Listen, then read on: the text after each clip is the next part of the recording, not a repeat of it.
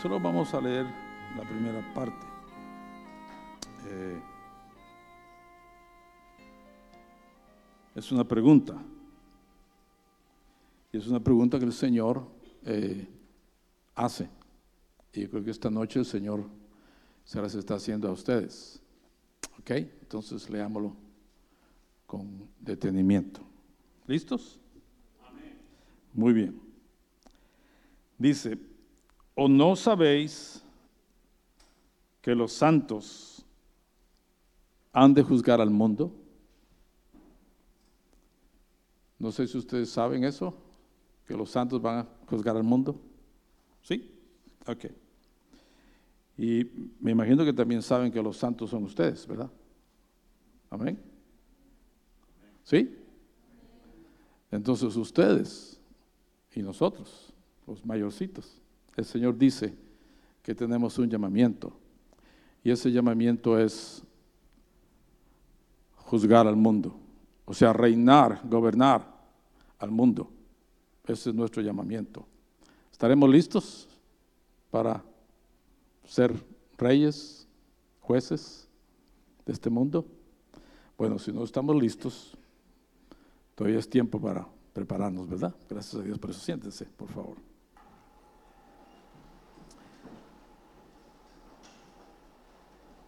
Eh, voy a darles un tema para aquellos que, que apuntan. Y el tema es unas claves importantes para reinar con Cristo. ¿Ok? Para los que no apuntan, pues es el mismo tema, ¿verdad? Unas claves importantes para reinar con Cristo. Ok.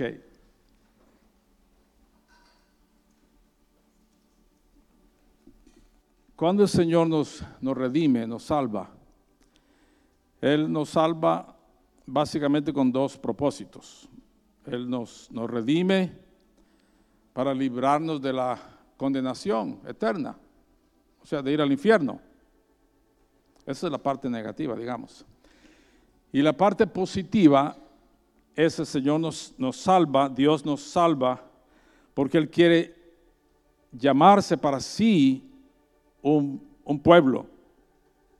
Él quiere tener una descendencia que juntamente con su Hijo hereden el reino y juntamente con él gobiernen. O sea, la Biblia le llama a eso ser coherederos juntamente con Cristo. Entonces la salvación implica ser librados de la condenación y ser llamados a ocupar un lugar de privilegio con el Señor Jesús eternamente.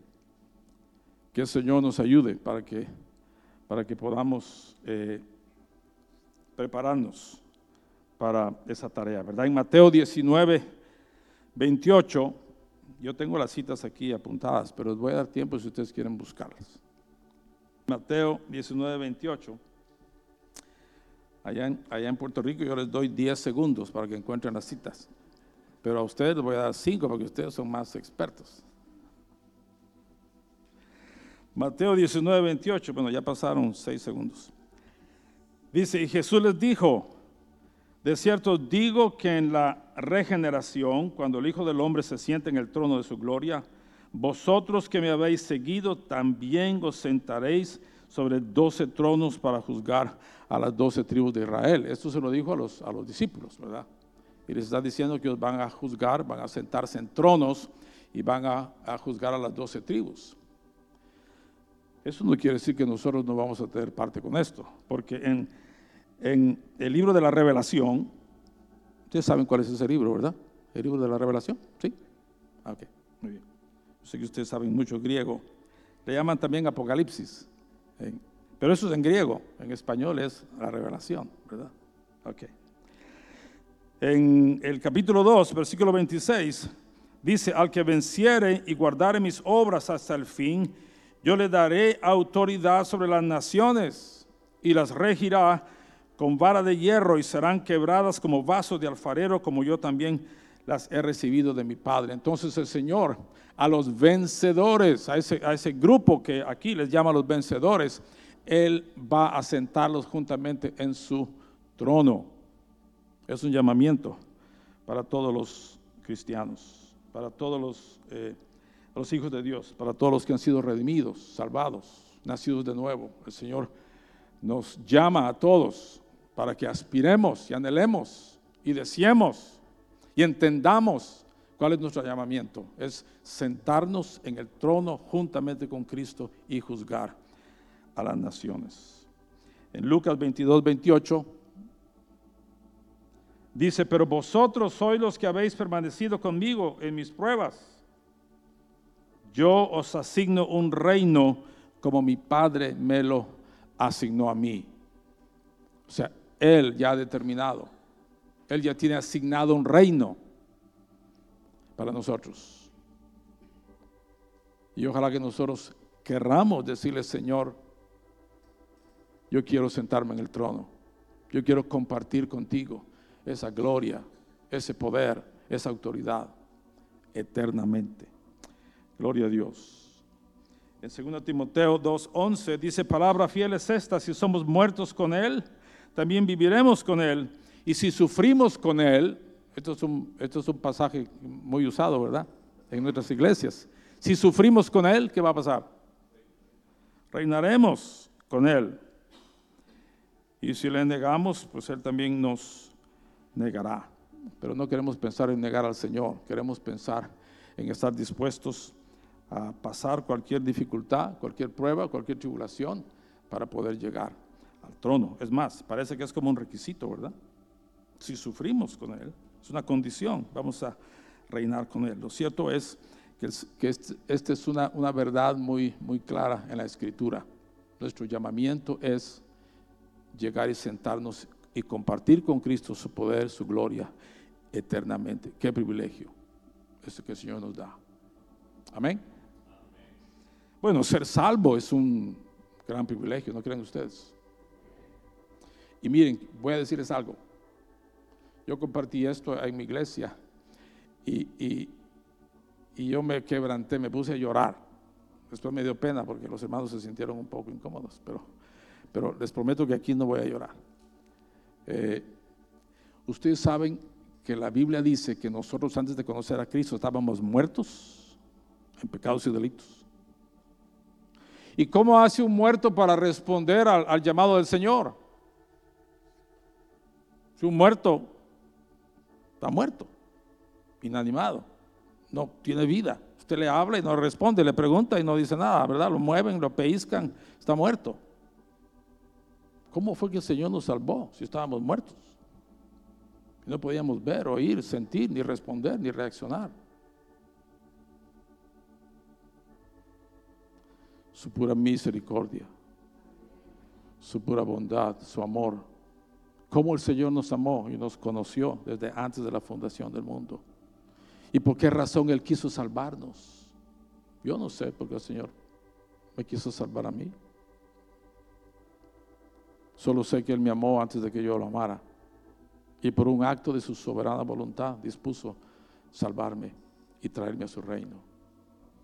Y no solamente salvarme, sino también invitarme a compartir su gloria, su poder, su reino, su trono eternamente.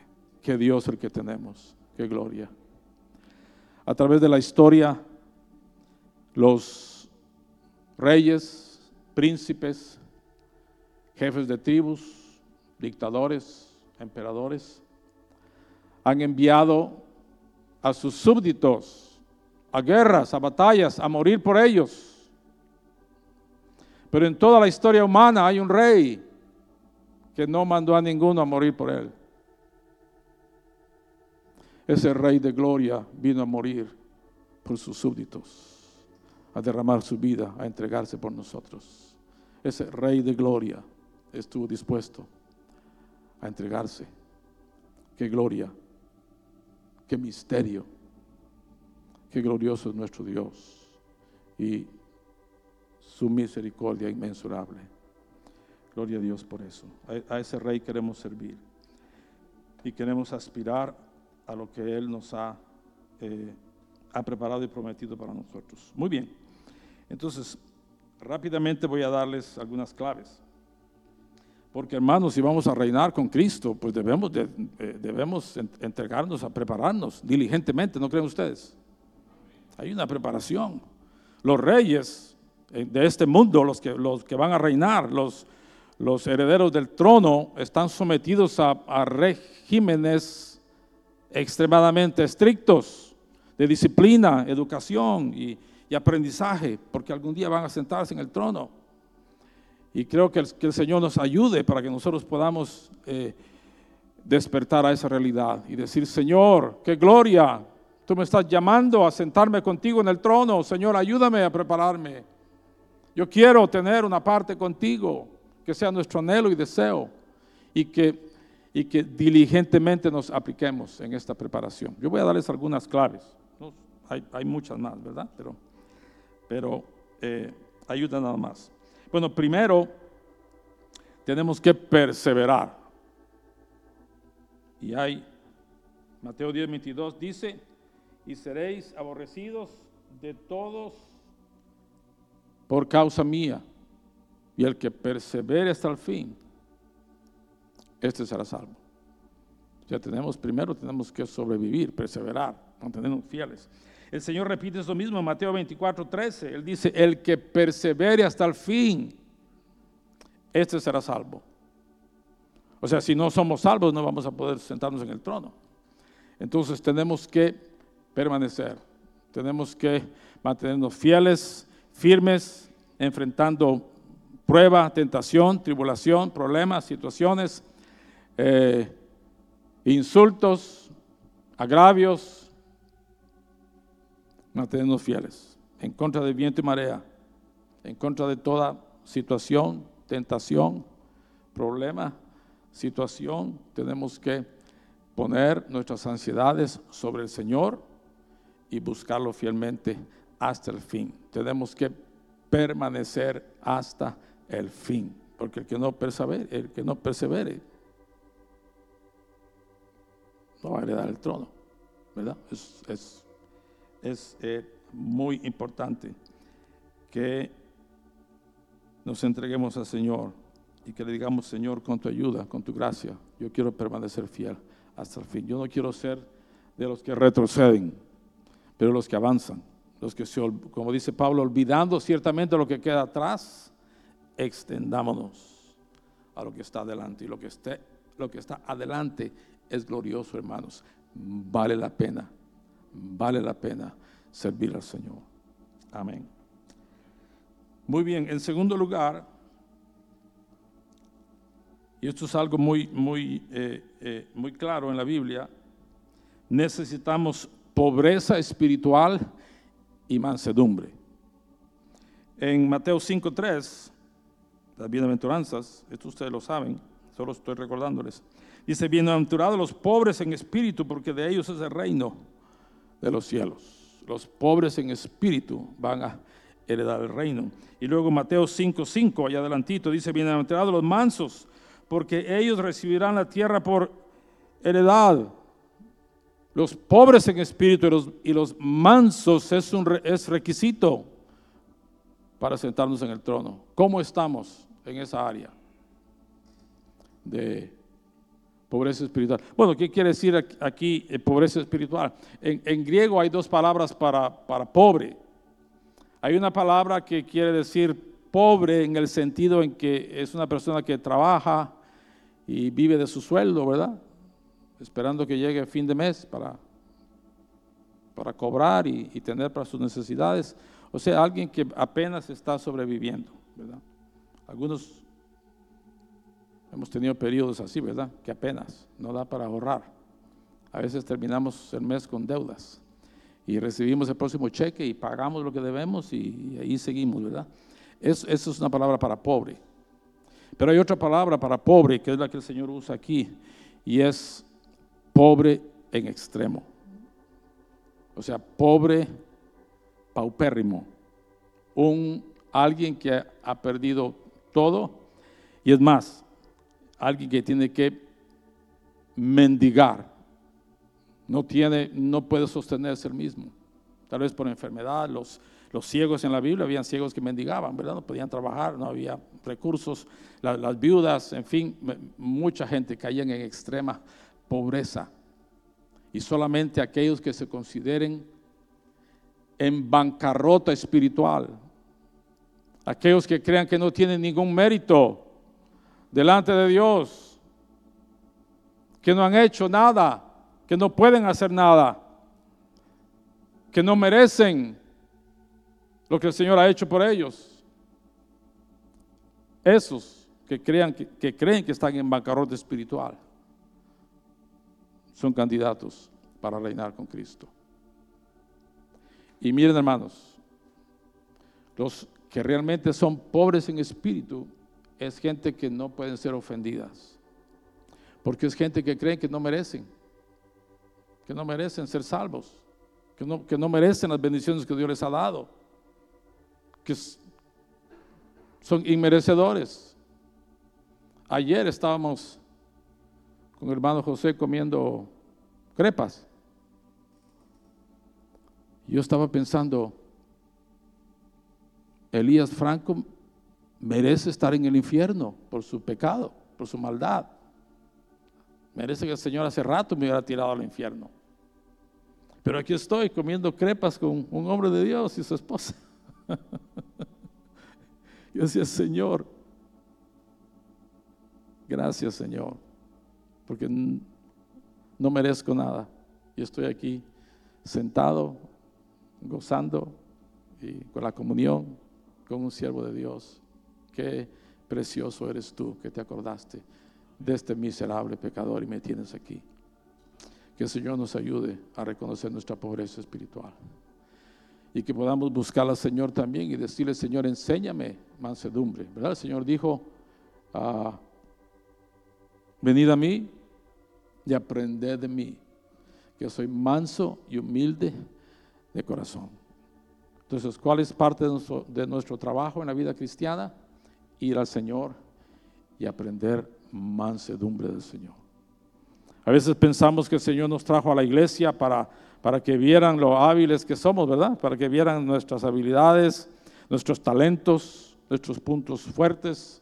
Hay gente, no ustedes, pero gente mucho mayor que tal vez estuvieron en alguna iglesia y comienzan a, asistir a una iglesia de Hebrón y, y muchas veces se molestan porque no los usan no los ponen a predicar, no los pueden enseñar, no, tal vez son músicos, ¿verdad? Y, quieren estar en el, piano tocando un instrumento rápido eh, y no son usados. Ellos quieren, ellos quieren demostrar sus habilidades, ¿verdad? Quieren que la gente se dé cuenta lo bueno que son, lo, buen predicadores que son, o maestros. Pero hermanos, que el Señor nos ayude a esperar el tiempo del Señor y esperar que, los líderes nos digan, hermano, ayúdanos en tal cosa, ¿verdad? Podemos hacer muchas cosas sin estar parados aquí predicando. Es más, muchos de los que estamos predicando quisiéramos estar sentados ahí como ustedes están y recibiendo una enseñanza, ¿verdad? Un mensaje. Pero hay que ser obedientes, ¿verdad? Y por eso estamos aquí. Pero que el Señor nos ayude porque si no reconocemos nuestra pobreza espiritual y aprendemos mansedumbre, no vamos a recibir la tierra por heredad, no vamos a recibir el reino.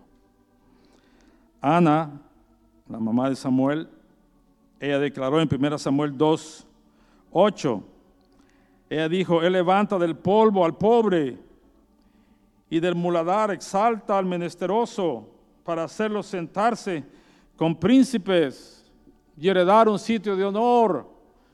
El pobre, el menesteroso, el humilde, el manso, va a ser levantado por el Señor y va a ser puesto en sitios de honor. Porque hay una ley universal que trabaja en la iglesia y trabaja en cualquier otro lugar. Y esa ley dice que el que se exalta va a ser humillado. Y el que se humilla el Señor a su tiempo va a exaltarlo. Entonces, si queremos llegar a lo más alto, tenemos que buscar el lugar bajo. y el Señor se va a encargar de levantarnos y ponernos en el trono. Gloria a Dios. Muy bien. Mil años después de lo que dijo Ana, María dijo, la Virgen María, en un cántico de triunfo, mucho más glorioso que el, que el, que el, de, que el de Ana. Ella dijo, quitó de los tronos a los poderosos y exaltó a los humildes.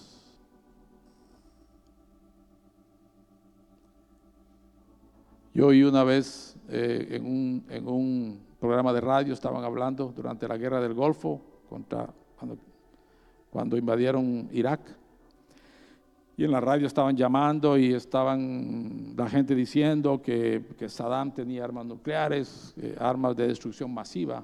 Bueno, sí las tenía porque él usó, por lo menos usó gases para destruir varios pueblos de los kurdos, que es una minoría en, Irak. Eh, y la gente diciendo que va a pasar, puede ser que está en la primera, la, tercera guerra mundial y todos preocupados, en una radio secular. Y de pronto entró una llamada de, seguro era una, hermana, una creyente. Y dijo, miren, ustedes están muy preocupados por lo que Saddam pueda hacer o lo que no pueda hacer. Dice, no se preocupen, Cristo Jesús viene y va a poner a, a, Saddam Hussein en su lugar. Y colgó. Pero no hubo necesidad que el Señor viniera a poner en su lugar, ¿verdad? Gente de, de menor estatura. Lo tomaron prisionero y lo pusieron en su lugar. Así es que, hermanos, el Señor va a destronar a los poderosos. Él va a destronar a los reyes de este mundo y va a exaltar a los humildes, que querramos ser de esos humildes, de esos mansos, de esos pobres espirituales. Amén. Entonces, en tercer lugar,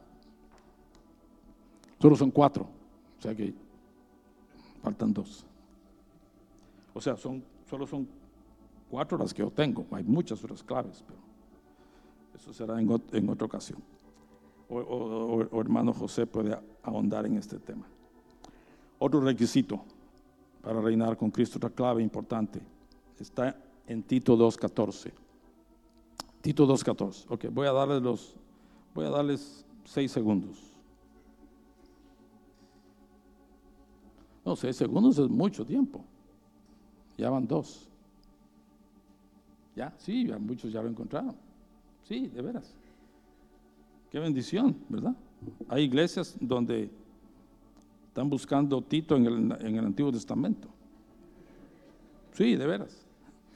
Pero, pero qué bendición aquí con nosotros, ¿verdad? Que estoy seguro que su pastor los anima a que lean su Biblia por lo menos una vez al año. Este año en nuestra iglesia un niño de nueve años pasó a testificar y dijo, doy gracias a Dios porque este año terminé de leer toda la Biblia. Nueve años. Dije, wow. Bueno, no sé si el hecho de que era mi nieto tiene algo que ver, pero no, sé. Muy bien. Tito, ya estamos en Tito 2, miren, les di mucho tiempo. Tito 2, 14, el apóstol Pablo dice, hablando de Cristo, quien se dio a sí mismo por nosotros, para redimirnos de toda iniquidad y purificar para sí un pueblo propio, para purificar para sí un pueblo propio, celoso de buenas obras. En esto de purificarnos hay, hay, dos, hay dos lados de la moneda, uno divino y otro humano. En 1 Juan 3.3 yo sé que ustedes se saben casi de memoria 1 Juan 3.2. ¿Alguien se sabe de, primera de, de memoria 1 Juan 3.2? Amados, ahora somos hijos de Dios. ¿Ya? ¿Se recordaron? Y aún no se ha manifestado lo que hemos de ser. Ese es un versículo que yo sé que ustedes lo saben, pero, pero, pero no quieren eh, este, la timidez, ¿verdad? A veces. Pero 3.3 casi nadie se lo sabe. Primera Juan 3.3. Y dice, Y todo aquel tiene esta esperanza, esa esperanza de que Cristo se manifieste en, en él, el que tiene esa esperanza, en él se purifica a sí mismo. Los que tienen esa esperanza se purifican a sí mismos. ¿Será que podemos purificarnos nosotros mismos? Bueno, si la Biblia lo dice, yo creo que sí, habrá alguna manera, ¿verdad? Leamos todo el versículo. Y todo aquel que tiene esta esperanza en Él se purifica a sí mismo, así como Él es él es puro. En 1 Pedro 1.22, 1 Pedro 1.22, bien búsquelo, vamos a darles el tiempo. O lo apuntan, ¿verdad? Créanme que ahí está, pero, pero, pero, pero si quieren comprobarlo, ¿verdad? Búsquenlo. Dice, este es Pedro hablando y habiendo purificado nuestras almas por la obediencia a la verdad, mediante el Espíritu. O sea, purificamos nuestras almas a través de la obediencia a la verdad, pero es por el poder y la ayuda del Espíritu, para el amor fraternal no fingido, amados unos a otros, entrañablemente de corazón puro. O sea, una manifestación de la pureza espiritual es que vamos a amar a los hermanos. Pero miren hermanos, si usted se acuesta en las noches con dolor en su corazón, tal vez le falló al Señor, tal vez hizo algo que no debía hacer. Si usted se acuesta en la noche, y yo sé que eso nos ha pasado en algún momento en la vida. Con dolor, con pena en nuestro corazón, diciéndole, Señor, te fallé. Señor, otra vez no hice lo que debí de haber hecho, hice lo contrario. Pero Señor, cámbiame. Quisiera ser diferente. Quisiera no fallarte. Quisiera serte fiel. ¿Les ha pasado eso alguna vez? Si ese es el clamor de su corazón, el Espíritu Santo va a responder. Y el Espíritu Santo va a venir. Y así es como vamos a purificarnos nosotros mismos, clamando al Señor, diciéndole, Señor, yo quiero esa vida. No, no soy lo que debería ser, pero pero quisiera ser, quisiera que me cambiaras, que me diera la gracia, la ayuda, el poder para caminar fielmente, el Señor va a atender ese, el clamor de ese corazón. Y la gracia de Dios va a fluir en nuestra vida. El Señor va a darnos victoria. Y vamos a crecer en pureza, en santidad, en rectitud delante del Señor. Muy bien. Y para terminar, en cuarto lugar, necesitamos un amor por la verdad. Que el Señor nos dé un amor por la verdad. Nosotros sabemos que, que fue a través de un engaño que Satanás eh, puso delante de Adán y Eva, que ellos fueron, que ellos cayeron en la tentación. Y Satanás, hermanos, en Apocalipsis o el libro de la Revelación 12.9 dice, eh, allí se le llama a él la serpiente antigua que engaña al mundo entero.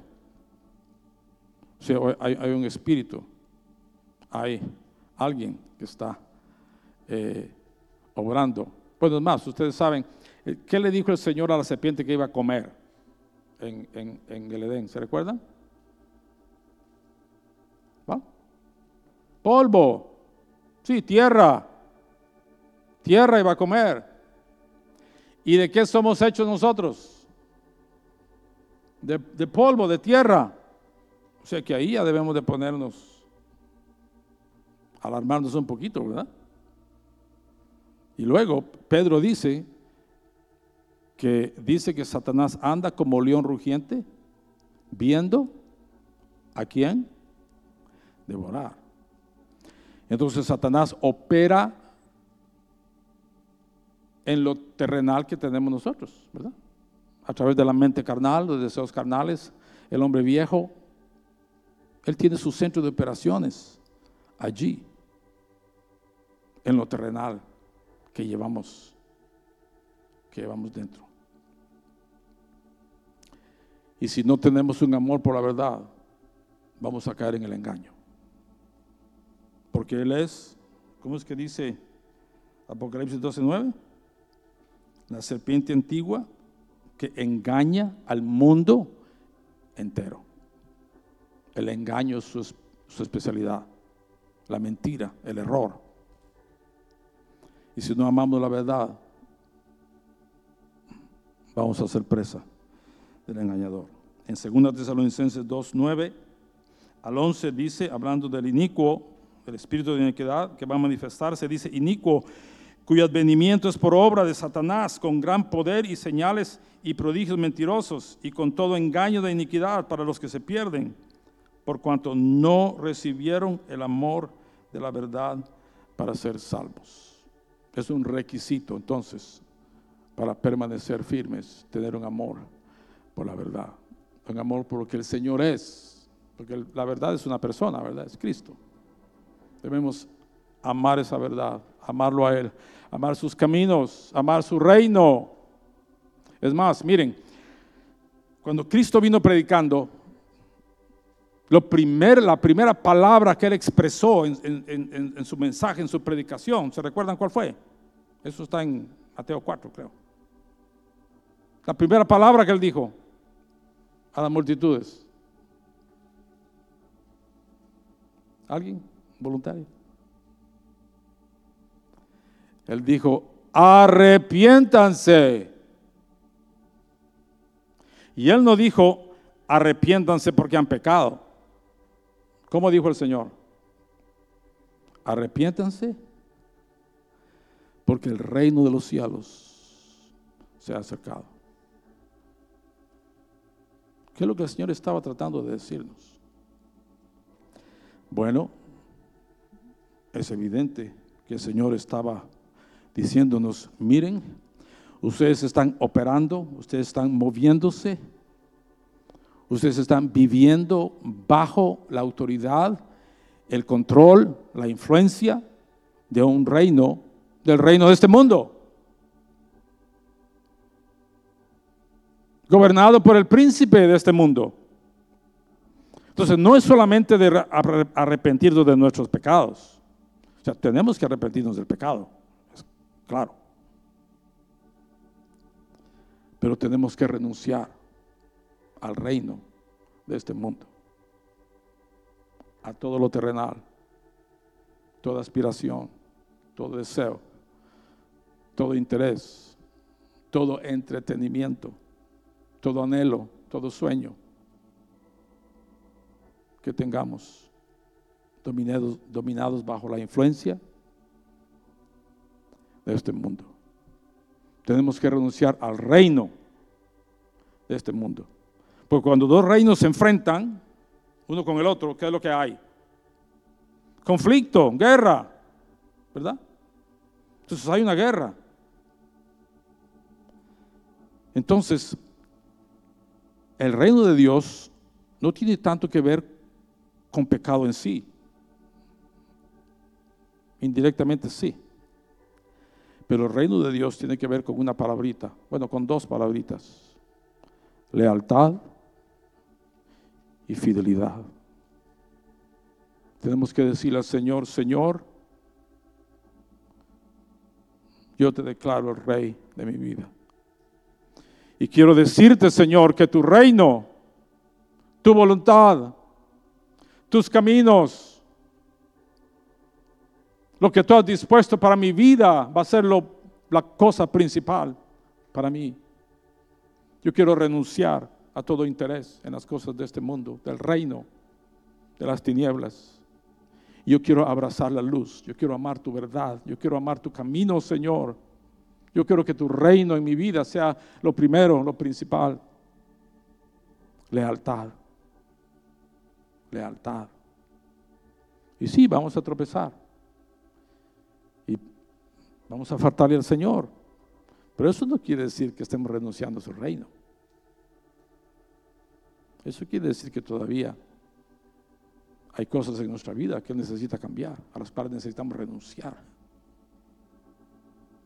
Pero vamos a acercarnos al Señor con un corazón quebrantado y decirle, Señor, quiero que seas mi rey. Quiero que seas mi Señor. Quiero que controles mi vida, Señor. Yo, he estado cantando ya desde hace varios años ese coro, siéntate en tu trono, en mis tiempos de oración. Siéntate en tu trono, Señor. Toma el control total. Toma el control total de mi ser. Reina, Señor, sobre mí. Reina, que tu reino venga. Y miren, hermanos, cuando los discípulos le, dijeron al Señor, enséñanos a orar, ¿qué fue lo primero que el Señor les dijo que pidieran? Después de santificado sea tu nombre, que realmente no es una petición, sino que es como una alabanza. Lo primero que el Señor dijo que pidiéramos era, venga tu reino, venga tu poder sobre mí venga tu control, venga tu señorío, tu gobierno. Señor, contrólame, controla mi mente, Señor. Ven, que tu vida venga a echar fuera lo carnal, lo terrenal, lo, el reino de las tinieblas que todavía está en el cuerpo de pecado y el hombre carnal. Y que podamos decirle, Señor, yo quiero declarar mi lealtad a ti.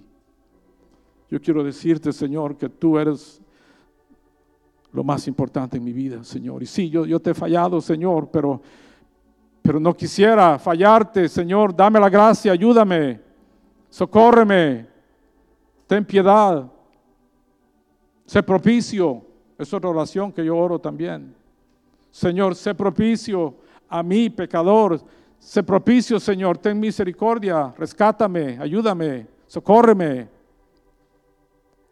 Y hermanos, el Señor tiene planes gloriosos para aquellos que lo aman. Él quiere que nos sentemos en el trono con Él. Él quiere que seamos sellados con toda la gloria de su poder y presencia. Ustedes saben que en el capítulo 7, creo que es, del libro de la revelación, el Señor dice que Él va a sellar a 12 mil de cada tribu. ¿Se recuerdan de ese pasaje? ¿Ok? Comienza, aquí, ¿quién es el primero? ¿Se recuerdan? El primogénito de Jacob era Rubén, ¿verdad? Pero Apocalipsis no comienza con Rubén, comienza con Judá, ¿verdad? Porque de él vino el león de la tribu de Judá. Y termina con quién? con Benjamín. Con Benjamín. ¿Saben ustedes? Y claro, esos, esos yo tengo un estudio de, esos 12, de, esos 12 nombres. no, no lo estoy diciendo para que me inviten a dar un seminario sobre los 12 nombres, pero... Porque el capítulo 7 comienza hablando, un ángel sale y dice, detén el juicio hasta que sean sellados los hijos de Dios. Y luego menciona los 12 mil de cada tribu. O sea que van a ser pocos los sellados. Porque 12 mil, de 200 mil, digamos una tribu de 200 mil, 12 mil es una cantidad pequeña. No todos, van a no todos van a ser vencedores, no todos van a sentarse en el trono, pero el Señor nos sella. Y cada nombre es una característica de la obra que el Señor está haciendo en nosotros. Y Benjamín quiere decir hijo de la mano derecha. Hijo de la mano derecha. El Señor va a terminar su obra cuando el carácter y la vida del hijo de la mano derecha sea formada en nosotros. Y el Hijo de la mano derecha es aquel que se sienta en el trono con Cristo. Es nuestro llamamiento. Y hermanos, vale la pena. Miren, una vida, una vida de éxito, una vida de éxito es la vida que termina en el trono. Amén. Yo le digo a los hermanos, porque hay familias cristianas cuya, cuya, cuya obsesión es que los hijos se hagan profesionales, ¿verdad? Que tengan una, una carrera universitaria. Yo he experimentado en mi misma familia. Familiares que sí tienen carreras exitosas de médicos, abogados, ingenieros, industriales, químicos. Pero hermanos, ¿de qué, de qué vale? ¿De qué, ¿De qué nos vale tener una vida exitosa a los ojos del mundo? Ganar mucho dinero, una casa grande, carros, reconocimiento, fama, y morirnos y terminar en el infierno. ¿Ustedes creen que esa es una vida de, exitosa? Yo no creo. Yo no creo. Mejor servir al Señor, ¿verdad? Mejor buscar su reino. No quiere decir que si el Señor quiere que seamos abogados o ingenieros, no lo vamos a hacer. No, tampoco es el Señor. Si esa es la voluntad de Dios para nosotros. Amén. Amén. Queremos hacer su voluntad. Bueno, la segunda petición del Padre nuestro, después de venga tu reino, es y hágase tu voluntad, Señor, en mi vida. Que estemos orando, hermanos, esa oración. Orando con clamores, con carga. Señor, que tu reino venga sobre esta tierra. Establece tu reino sobre mi tierra, Señor. Y que en mi vida tu voluntad pueda ser hecha. Que yo pueda cumplir tu plan, el plan que tú tienes para mí, Señor, que yo pueda alcanzarlo. Y mire, hermano, no se preocupen mucho porque a veces a veces decimos, pero yo no sé qué el Señor tiene para mí, yo no, yo no oigo la voz del Señor. Bueno, sí la oímos. Toda oveja oye la voz del Señor. Eso dice Juan 10, ¿verdad? Mis ovejas, dice el Señor, oyen mi voz y me siguen. O sea que si tú eres oveja, si tú has nacido de nuevo, si has nacido de lo alto, si el Espíritu de Dios vino y engendró la vida de Cristo en ti, tú eres una oveja y el Señor dice que tú puedes oír su voz y seguirlo. Las ovejas tienen la habilidad de oír a su Señor. Las cabras no. ¿Ustedes han tratado con cabras alguna vez? No espirituales, sino que cabras naturales. Sí, hermano, yo conozco varios. Hermanos, miren, nosotros hicimos una vez un drama y un vecino que tenía ovejas y cabras nos prestó dos ovejitas y una cabrita. Y el muchacho que fue a traerlas las trajo y las ovejitas entraron por, el, garage donde dábamos eh, los servicios. Las ovejitas entraron al patio de atrás donde íbamos a hacer un drama del, del viaje de Israel. La cabra no quería entrar. La cabra se plantó en la entrada. Tuvimos que cargarla y meterla a la fuerza. Yo la tuve que cargar. En ese tiempo yo podía cargar las, cabras. Si tú eres una oveja del Señor, el Señor te está hablando. Y claro, tenemos que aprender, tenemos que desarrollar la habilidad de oír, como Samuel, ¿verdad? Samuel oía la voz del Señor y no entendía que era el Señor. Hasta que su líder espiritual le dio una manita, ¿verdad? Entonces, acérquese a su pastor. Hermanos, el lugar más seguro para una oveja es cerquita de su pastor. Porque si usted está cerca del pastor y el lobo viene, el pastor tiene una, una vara y un callado, ¿verdad? Y si usted, cerca del, si, usted está cerca del pastor y el lobo o el oso viene, el pastor toma su vara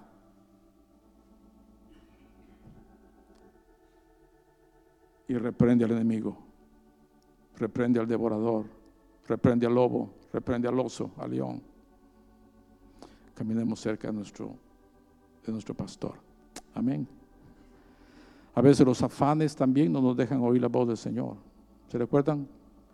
En la parábola del sembrador, que parte de la semilla cayó entre espinos.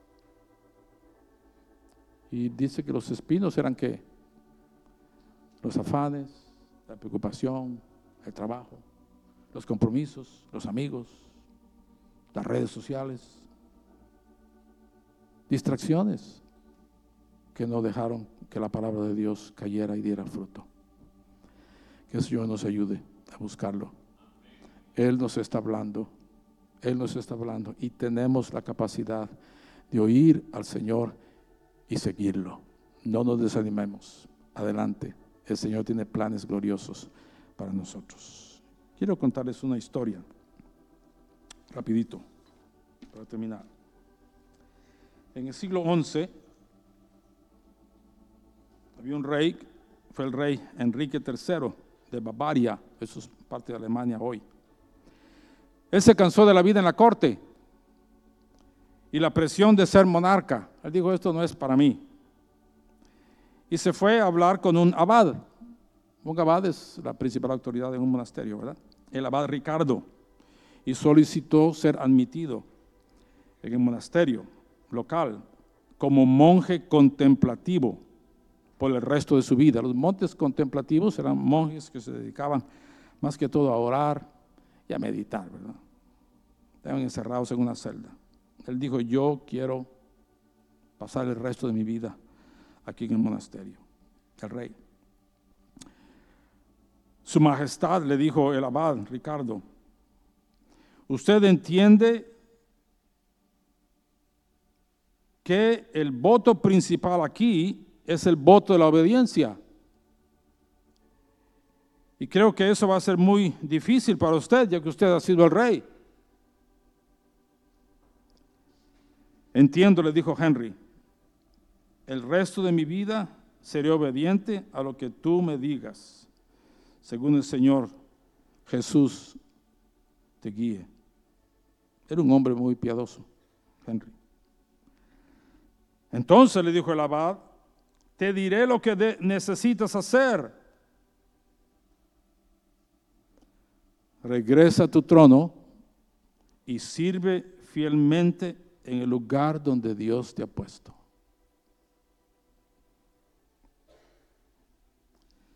Cuando el rey Henry murió, se escribió, se escribió la siguiente declaración con respecto a él. El rey aprendió a gobernar siendo obediente. Y nosotros también vamos a aprender a gobernar si somos hijos obedientes y servimos al Señor donde el Señor nos ha puesto. Que el Señor nos ayude a hacerlo así.